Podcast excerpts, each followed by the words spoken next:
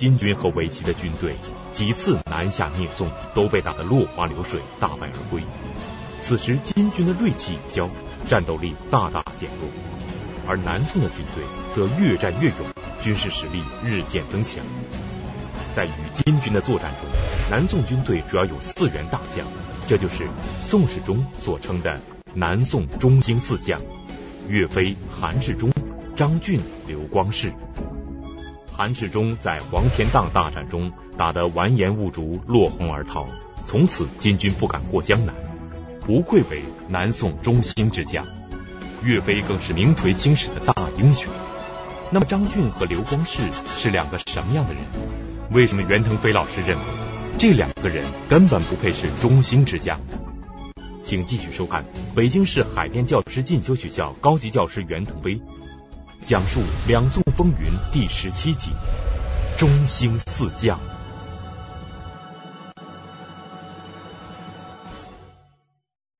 我们讲啊，呃，南宋初年能够在江南半壁立国啊，是有这个中兴四将。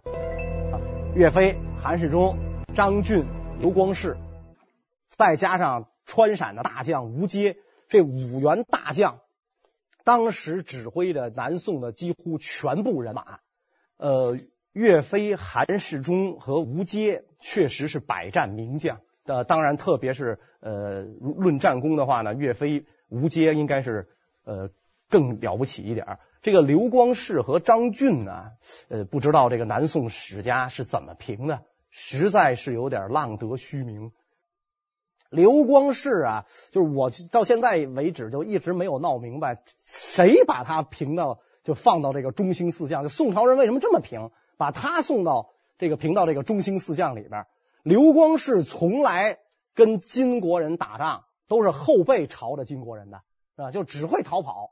他爸爸就是这么一个人啊，他是这种将门之子，他父亲征辽就这样，所以他继承了他父亲的优良的传统啊，继承了这这这个家风，打仗就会跑。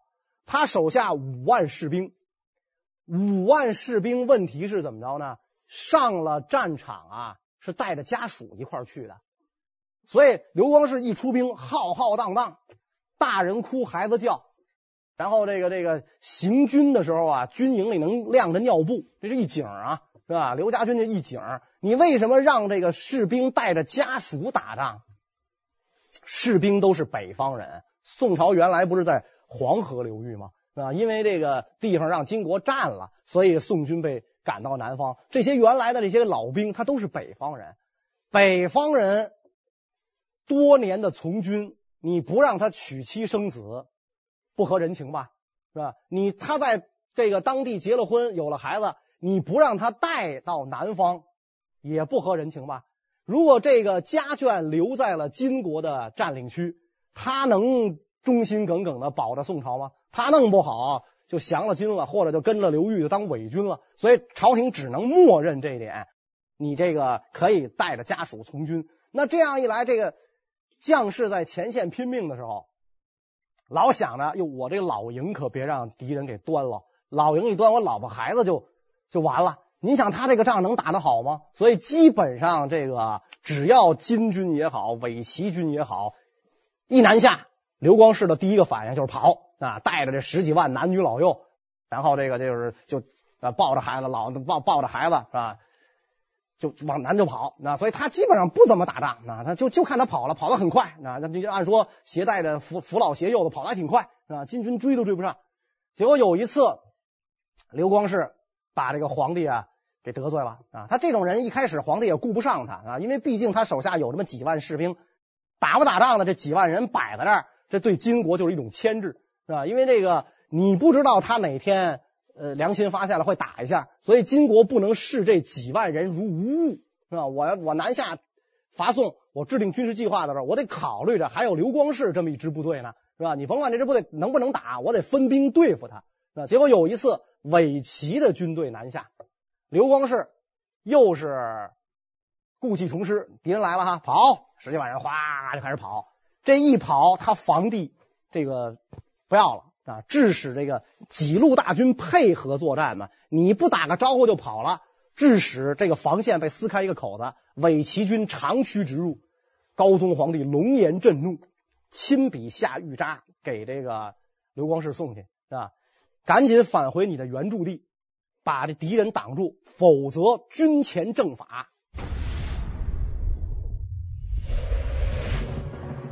刘光世之所以被称为南宋的中兴四将，主要是因为在南宋当时的军事力量中，他那几万人的军队也占有一席之地。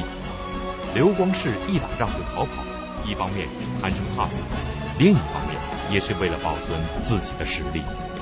但是这一次，皇帝下了命令，必须返回前线，否则军前正法。那么刘光世是回去迎敌呢，还是继续逃跑呢？刘光世一看皇上玩真的了，是吧？吓得魂飞魄散，赶紧就把这道这个谕旨啊、諭札就给这个将士们朗读了一遍。那拜托各位了，是吧？我我脑袋就就就要掉了，是吧？拜托各位，咱们得回去，回咱的这个原防地，把这个伪齐军给挡回去，不然的话我就没命了。哎，他这十几万人跟他真是忠心耿耿，是吧？因为我这一直我就跟着这个刘大帅嘛，是吧？咱不能眼瞅着大帅掉脑袋呀。于是马上。后队改前队，十几万男女老幼，咵一下就反过头来，就冲上前线啊！速度还挺快，八十多里地，一昼夜就赶到了啊！因为他们这个宋军是以步兵为主啊，军官有战马，可能跑得快点。这十几万步兵还带着老婆孩子，居然就能赶到前线，居然就挡住了这个伪齐的军队。按说刘光世的部队战斗力是低的惊人的，那么我们也可以看到这个伪齐的这个军队，那战斗力更是低的莫名其妙了，等于是。居然让这十几万人给打了个大败，打了大败之后，刘光世的脑袋算是保住了，但是这个行当，刘光世已经很厌倦了啊！不定你说这个我干这个事儿我多为难，这回是我的部下给我面子是吧？我这一作揖是吧？一流眼泪，他们给面子，不能让大帅掉脑袋，他们上前线去拼了一回命，莫名其妙一不留神就赢了是吧？真把伪齐给打跑了，这事儿还会有第二回吗？还会有第三回吗？是吧？伪齐的军队战斗力低啊，这个能被我打败。如果是金军南下怎么办？我上前线，我肯定就是送死，对吧？就就我这兵是吧？上前线就是送死。我逃跑，皇帝那个圣旨在那儿，军前正法，怎么着都是死。所以刘光世就动了一个归隐的念头，要不这活我不干了，您挑人来干得了，啊。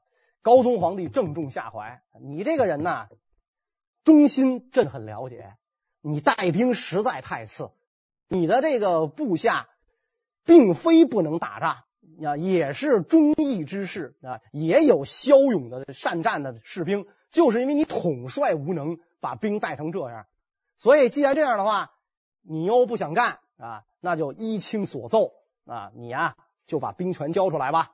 然后呢，高宗皇帝呢就派人到这个军营里去传旨啊。刘光世非常高兴，是吧？山呼万岁，那鼓舞欢心，我的这个意愿终于达成了。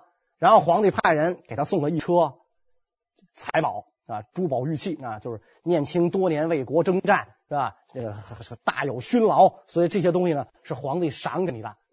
刘光世见到这一车珍宝啊，激动的呀，这个这老百姓讲话，这眼睛能快掉地下了，这激动的是吧？把玩到深夜，一件一件的看，哎呀，这个好哎，把玩到深夜是吧？然后说这个您这部队跟谁要是来接替交接，顾不上啊，顾不上，这是皇帝赏给我，我得把玩，那反复的把玩。传旨的官员呢，就告诉高宗皇帝，你看刘光世这点出息是吧？就您给他那东西，一晚上他没看够是吧？一晚上没睡觉。那高宗皇帝心里多踏实啊，是吧？这人好，对吧？咱们讲啊，你忠于朝廷是第一位的。只要你忠于朝廷，特别就是忠于天子，忠于皇上这个人，是吧？你皇帝看你怎么看怎么好，是吧？你不就是贪点财吗？天下之大，财货有的是，你想要我给你，你把兵权交出来。所以刘光世符合了皇帝的心愿，是吧？主动把兵权交了出来。然后这个皇帝赏了很多财宝，刘光世人就颐养天年去了。南宋中兴四将的刘光世就这样退出了战场。刘光世虽为一员武将，但他并没有真正为南宋中兴做过什么贡献。那么中兴四将之中的另一位手握重兵的大将张俊是一个什么样的人呢？这个张俊是。单立人那个俊啊，不是我们前面讲过富平之战的时候那个文人张俊，呃，当年这个中兴四将在打仗的时候啊，呃，岳飞、韩世忠的部队在前线拼命，张俊的部队干嘛呢？保卫杭州行在，就是他等于是保卫这个首都，那相当于今天的这个卫戍区，那保卫首都的部队，因为他追随这个皇帝最早，追随高宗皇帝最早，所以深受这个高宗皇帝宠幸。人家岳飞、韩世忠在前线拼命，张俊呢妒忌这两个人的战功啊，他保卫这个杭州行在，尤其是呃。完颜兀术一下江南之后，这个南方很安定了。呃，杭州这边没有什么兵士了。岳飞、韩世忠在前线拼命，我靠什么来表现出我也有治军的才能呢？啊，张俊想的这个招啊，匪夷所思。他从他这个兵里挑那个身材高大、相貌英俊的，就跟那个仪仗仪仗队的那种标准，挑出这样的这个士兵来，干嘛呢？身上刺上花纹。啊，在身上刺青啊，特别是这个这个腿上，一直刺到脚踝骨这儿，把这个花纹一直刺到脚踝骨这儿，呃，然后让让这个士兵穿裤子的时候啊，诚心把这个花纹露出来啊，把裤腿卷起来啊，卷起来，然后上大街一走，啊，你看我的部队帅气是吧？这个身高相貌，身上还有花纹，所以这个张俊的部队被老百姓称为花腿军。张俊他很会讨皇上欢心呢。这支部队在杭州行在最主要的任务就是大兴土木，是吧？就是呃，按照我们今天的话讲，这这个成了工程兵了，那就主要是承承担这个皇家的一些个这个营建的工作啊，比如说这个宫殿院囿啊，他去他干这个，那给皇上盖房子，那皇上当然得需要这样的了。那我我堂堂天子，虽然这个呃杭州这个地方是作为行在，但我也不能。拿原来的那个州府衙门就当做我的这个宫殿是吧？我得有有一些个这个营建啊，哎，来来做这个。那么当然，这个张俊在让士兵给皇帝盖房的时候，他呢让这个士兵给自己修建了杭州城里最豪华的大臣的府邸，然后呢还盖了一座酒楼。这个酒楼呢，他命名为太平楼，然后让家人去经营，经营这个酒楼赚来的钱自然就归他所有了。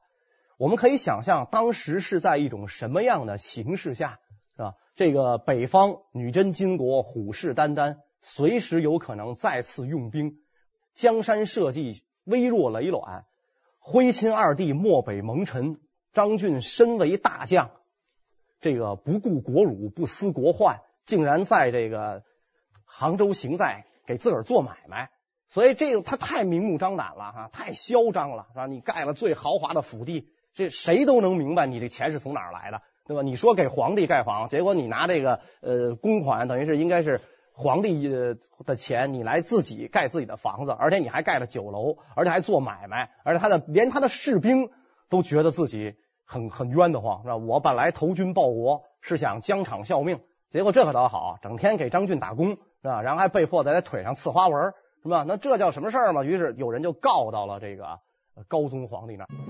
当时南宋与金国战事不断，刘光世虽然贪生怕死，但毕竟还是领着军队在前线驻防。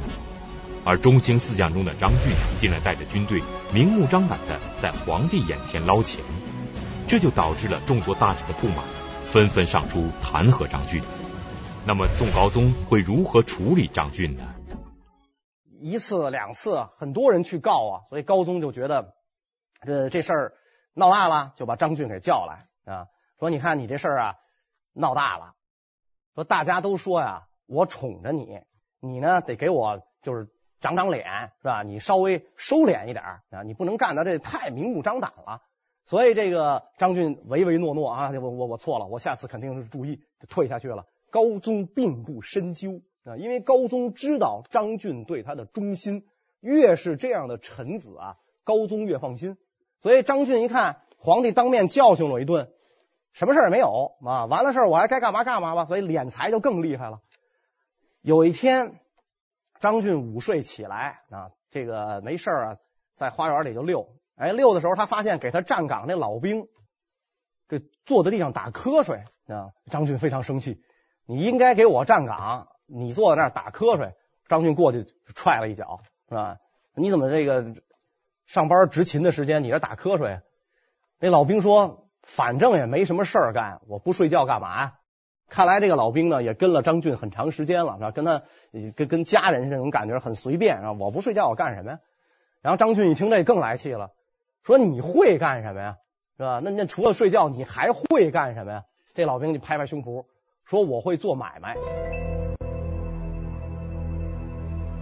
又张俊一听这个眼珠一亮，你会做买卖？说你能做多大的买卖啊？那老兵说越大的买卖我越能做。是吧？小买卖我还不做呢。张俊一听这特太高兴了，是吧？那好吧，说我给你本儿，你替我做买卖，你怎么样？老兵说没问题，拿钱吧。多少钱呢？张俊说，我给你一万贯。老兵说，一万贯的买卖，值让我去做去吗？是吧？就这点钱，你你好意思给我，让我去做去？张俊说，你说多少？至少百万贯。张俊这个人真的是敢冒险啊，是吧？他是这到底在疆场上刀头舔血，这日子也过过。说百万反正稍微多点是吧？五十万吧，就当时就给了这老兵五十万贯，是吧？我们可见那个张俊家中这种豪富啊，当时给了他五十万贯，你做买卖去吧。这老兵拿着这五十万贯，买了一艘大船，买了一百多歌儿舞女啊，买了一百多美女，然后这个绫罗绸缎，然后这个呃美酒佳肴，在杭州城里折腾了一个月，然后扬帆出海。一年两年之后。老兵回来了，张俊一看，哟，这还真行，没携款潜逃啊，就是回来了。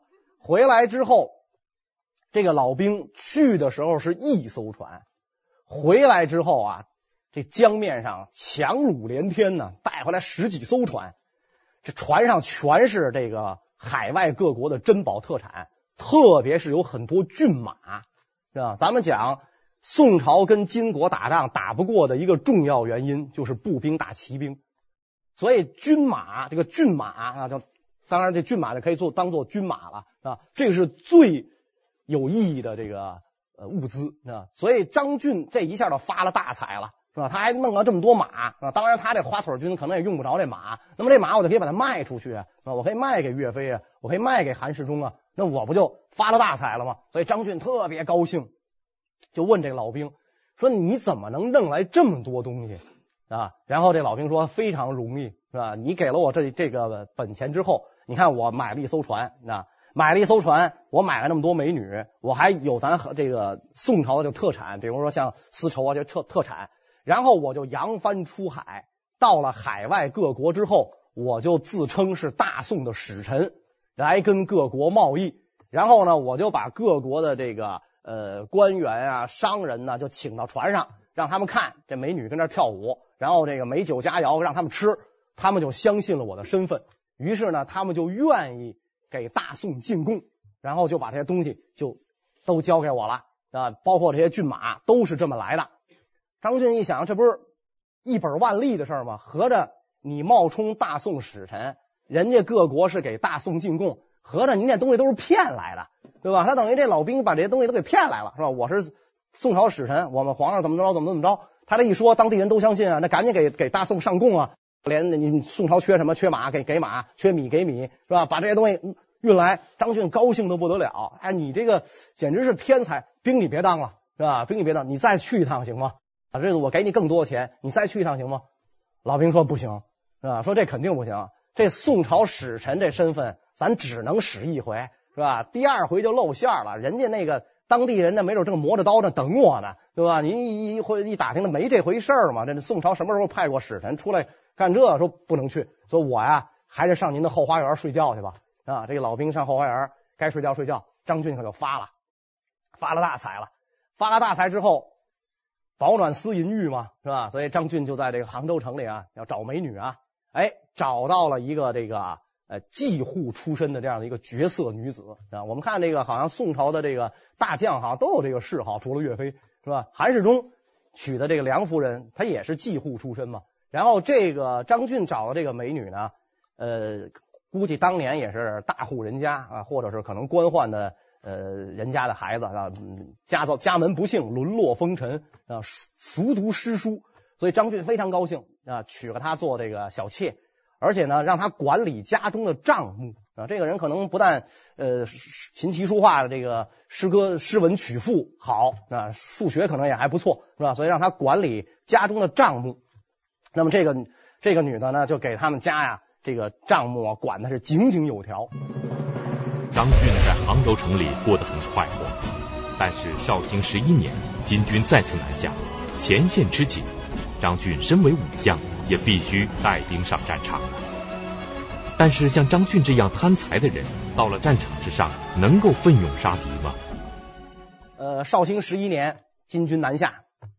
张俊硬着头皮去打仗，因为大将都上前线去打仗，了？岳飞、韩世忠都去，是吧？你作为这个岳飞的老上级，这样的呃太尉级的高官啊、国家的柱石，你怎么能不去呢？所以张俊依依不舍的离开了杭州，就去了。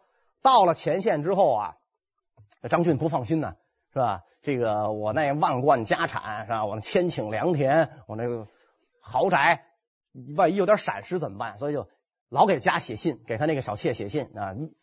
殷切叮咛，你可要把这个呃，我家给我看好了啊，咱家那东西啊可不能丢。然后每天你给我报报账，咱咱那个太平楼收入多少，给报报账。后来呢，他这小妾给他回了一封信。张俊打开这封信一看，这个小妾告诉他啊，您呐安心打仗去是吧？并且呢，这家里的事儿您不用管，您放心，都有我呢。然后这个小妾就用汉朝的名将霍去病。啊，三国都是关羽啊，在前线打仗舍身忘家的故事来激励张俊。按道理讲，这个风尘女子比张俊的觉悟都高得多。张俊在前线打仗，一门心思就想着我家里的事儿啊，我家里的事怎么着怎么着。人家这一个风尘女子都告诉张俊，你要公而忘私，舍身忘家。咱但分这个人要有点廉耻之心，要看到这封书信，这您那脸往哪搁啊？是吧？您张俊还不得好好反思反思反思自己？结果张俊一看这封信，哈哈大笑。我表现的机会来了，我表现的机会来了啊！为什么这么说呢？首先，家里的事儿我放心了啊，有这么一个贤内助啊，内当家的，所以我们家肯定出了事儿。再有这封信。我得让皇上看见，于是张俊连夜派人把这封信送到京里，面呈高宗皇帝。高宗皇帝看了这封信之后，果然龙颜大悦啊！你看人张俊，是吧？你看人家，你看人家家的这个这个家属，是吧？你看人家这觉悟，是吧？你这张爱卿太太太了不起了，公而忘私，舍身忘家，是吧？你看他夫人给他写信，都让他保江山、保社稷，奋不顾奋不顾身，不用惦记家里，所以。皇帝下旨啊，这个勉励，而且呢赏赐张俊来一个名利双收，是吧？既弄一个这个呃舍身忘死啊，又挣到大笔钱，什么事儿都没耽误。所以这样的人，皇帝看着高兴啊。皇宫里开宴会，当时这个宴会上啊，就呃流行这表演节目，表演节目呢就是。呃，有的那些小丑啊，来这个插科打诨的啊，当时这个小丑说什么都是没关系的啊，那反正他也是小丑嘛，他就是为逗逗大家乐，拿大家开心啊，百无禁忌。所以这个小丑呢，就说：“我有一个本事啊，我有什么本事呢？我拿一铜钱啊，然后我顺这个铜钱眼啊往外看，我就能看见啊，你在天上是什么星星啊？你是哪颗星？”那大家觉得这太神了，那当然这小丑的话也也没人相信，大家肯定知道，就是这肯定这小丑不定又要又又又要拿谁开心，于是就让小那你表演一个我看看。这小丑的拿一个铜钱，一个一个开始照，先照这个宋高宗啊，一照帝星啊，你是天上的帝星，那这这没错，皇帝嘛啊，然后就照秦桧啊，一照秦桧将星啊，这个这个相星啊，秦桧当时是宰相嘛啊，没错。照到韩世忠将星，这也没错，韩世忠大将嘛，是吧？然后就开始照张俊，左照照，右照照，半天不说话，是吧？然后底下人就很着急啊，你你看出什么来了？是吧？他他到底是什么星啊？是吧？你怎么你怎么不说话啊？小丑最后说了，我看不出这个张这个，我从我这个钱眼里啊看不出星星，就看见这个张俊王坐在钱眼里边。这话一说，君臣哄堂大笑啊！那都明白了，拿张俊开心呢，就坐过钱眼里边是吧？这这棺材里伸手，死要钱，就这么一主是吧？就哎，就就我就看见张俊王坐在钱眼里，哄堂大笑，声震屋瓦，说这这这君臣能笑到这样，那就可见这个张俊的这种丑行，无人不知，无人不晓。小丑在皇帝面前都能拿他开心，可是你看人家怎么着是吧？张俊非常会迎合上意。后为什么他在岳飞的坟前那四个跪的铁像里有他呀？是吧？他是岳飞的老上级啊，比岳飞大了十几岁，为什么跟那跪着呀？那他跟着秦桧一块这个害岳飞呀？而且他特别会拍这个哎秦桧的马屁，他退下来了。他那宅地很豪华呀，是吧？高宗皇帝有一次到他们家去，嗯，做客，皇上带着自己的这个御厨，带着自己的这个乐队到了这个张俊家里啊，然后奏乐。奏乐的时候呢，呃，赐宴啊，跟张俊君臣上下的关系很融洽，来，哎，君臣融洽，吃吃喝喝，皇上很高兴，哎，吃喝的时间长了一点，午饭完了之后，皇帝没有起驾的意思。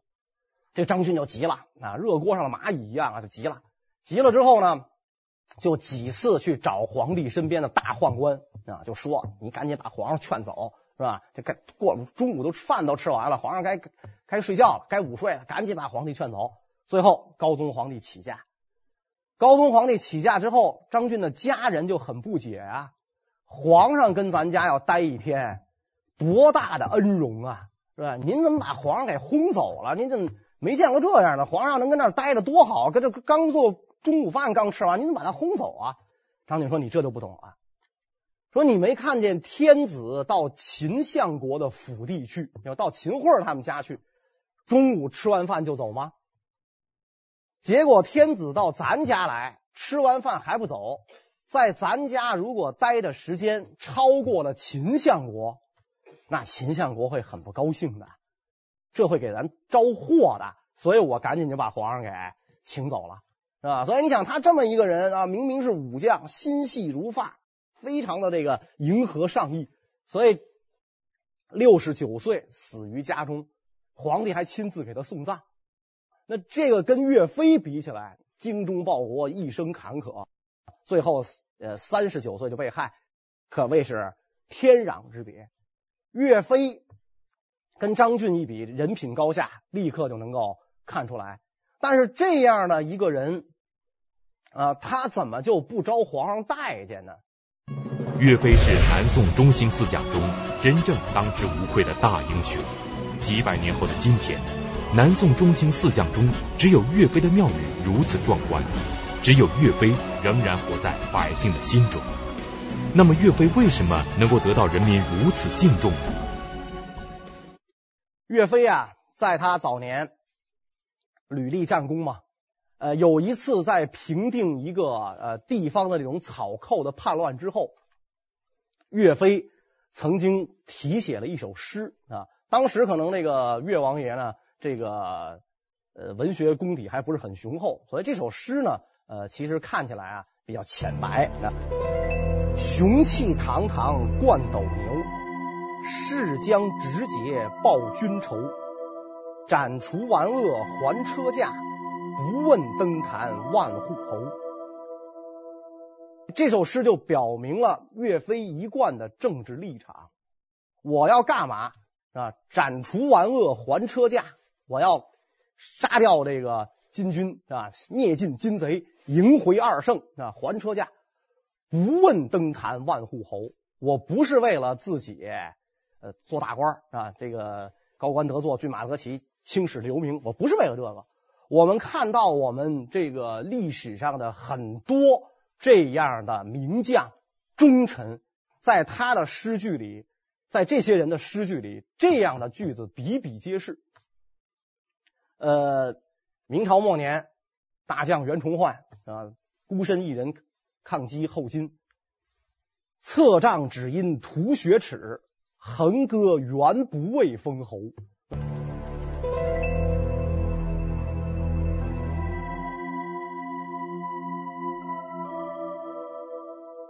我打仗为了报国耻，不是为了自己封侯拜相啊，民族英雄戚继光那就更不得了了啊！十几岁的时候登上那个烟台城楼，眺望海面，封侯非我意，但愿海波平。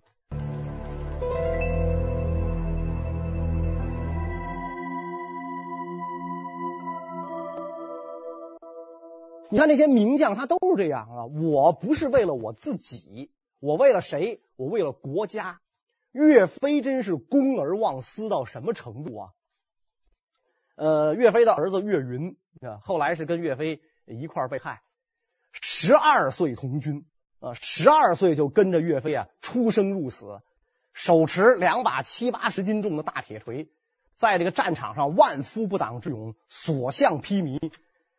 宋军将士、岳家军将士都管这个岳云叫营官人。啊只要他一出马，准赢啊！这个杀死金贼无算。但是每一次往上报功的时候，岳飞都不报岳云啊。按说岳云的战功是实打实的来的，不是因为他是大帅的公子，不是因为他是少帅，对吧？可是不报他，每次都不报，所以这个岳云的官职一直得不到提升啊。十二岁效命疆场，官职一直得不到提升，连岳飞的这些部将们啊都看不下去了。所以这岳飞的部将就抗议了啊！凭什么每一次这个不报岳云啊？您您给您给我说出个道理来，为什么不报岳云？岳飞说啊，将士们出生入死，九死一生啊，千辛万苦才升官一级，有的命都送到这个战场上追升一级，所以先紧着这些人升官啊。既然岳云是我的儿子。他就要做这种牺牲，你就不能说你打了仗之后立了战功给你升官，你要么就别做我的儿子。所以我们可以看到，就是岳飞的这这这个这种人品的这种高尚啊啊，再一个岳飞为人极其的这简朴，呃，只有一个原配夫人。所以有当这个呃吴阶跟岳飞想联络感情的时候啊，吴阶在川陕抗金也是屡立战功，但是吴阶这个人呢，就是。在这一点上跟岳飞比起来呢，也就是差得很远了，是吧？就比较好色了。然后吴阶呢就派这个使臣来到了这个岳飞的营中，是吧？那岳飞自然就要宴请这个吴大帅来的这个派来的人啊，就在这个酒席宴上，这个吴阶派来的人就等着看歌舞啊，是吧？那酒酒宴上哪能没有歌舞的美女给跳舞啊？等了半天也没等来，看到的就全是。这个士兵和这个岳飞的呃是属官，包括他的这些幕僚，那全是男的，没有一个女的，啊，所以这个吴阶的这幕僚就觉得，派来的这个人，他这幕僚觉得这很很很很不对啊，是吧？这不符合规矩啊，是吧？于是就问岳飞手下的人说：“这个难道岳太尉他连姬妾都没有吗？是吧？你们这军营里头都不不养歌女吗？”他说：“没有。”啊，这个人非常赞叹啊，这个岳飞这个人太清廉了，太清白了。回去之后就跟吴阶说了，吴阶一想，我正好想跟岳飞搞好关系嘛，是吧？我想跟他拉关系嘛。哎，岳飞没有姬妾，这事儿很好，我送他一个啊。据说这个吴阶花了两千两银子买了一个啊，也是大户人家出身士族女子，然后让他手下两个将领的夫人千里迢迢把这美女给岳飞送来了。岳飞一听这个是吧？说吴大帅送来的，你不能驳吴大帅面子是吧？你说我不要退回去，这不合适是吧？但是他可绝对不可能收留，怎么办呢？岳飞就把这个女的和那两两个就送他的那两个夫人就带到自己家里，让你看看我们家什么样，不像你想象的那样富丽堂皇啊！我这很简朴啊，很寒酸。然后呢，中间拉上一道屏风啊，这三位女士在屏风后边。岳飞呢，在屏风这边，男女授受不亲嘛的那个时候是吧？不能见面，所以岳飞在这边就跟这个呃里边就说了啊，说我们这个岳家军呢，可饮刀头血，困卧马中鞍。我们是整天在疆场上效命，吃的是粗茶淡饭，穿的是布衣草鞋。如果这个苦娘子能受得了的话，你就留下。啊，如果您受不了，您趁早哪来哪哪回去，是吧？结果岳飞这话说完了之后，就听见那个屏风后边有耻笑之声啊。那那那女的可能就乐了，是吧？就就耻笑的。岳飞一看得明白了，那你的态度我明白了啊，就看来是你受不了这个苦。既然你受不了这个苦，您哪儿来哪儿哪儿回去是吧？吴大帅那儿享福，您上吴大帅那儿去，是吧？您就回去吧。所以我也没伤吴大帅的面子。然后这女的我也给退回去。岳飞不仅英勇善战、屡立战功，而且生活简朴、自觉自律。像岳飞这样优秀的将领，在中国几千年的历史上都是罕见的。但是为什么高宗皇帝就是不信任岳飞呢？啊，在一开始的时候，皇帝也感觉到诸将都靠不住，只有岳飞是真心实意为我卖命的。就是像这张俊、刘光世这样的，那靠不住。岳飞真心实意为我卖命，皇帝又不敢跟岳飞闹僵，这种关系啊是特别微妙的。谁如果让皇帝感觉到皇帝离不开你，你的死期也就快到了。啊，就等于你怎么着？你挟制天子，对吧？你要挟天子，皇上觉得离开你不行，那皇帝一定会千方百计的要想摆脱你。我们看，其实很多这个历史上忠臣的悲剧都是这么铸成的啊。他不懂这个道理啊，他觉得就是我忠心报国，那一门心思报国，皇上这么信任我，哎，那我就更应该忠心报国。你做的越过。在皇帝的这个心目当中投下的阴影就越大，所以当岳飞呃平定了这个，就是利用反间计金国平了伪齐之后，岳飞很高兴啊啊，就向皇帝奏报这件事儿。皇帝这次写的御札里边有一句话啊，不知道岳飞他当时读懂了没有？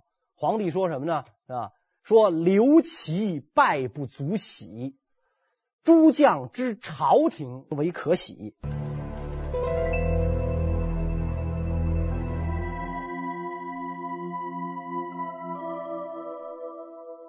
这个刘裕他失败，我不高兴，也也不是不高兴，我不以他为高兴，我以什么为高兴呢？你们这些个将领心中要有朝廷，要有我这个皇帝，所以这两句话实际上是暗藏讥讽啊。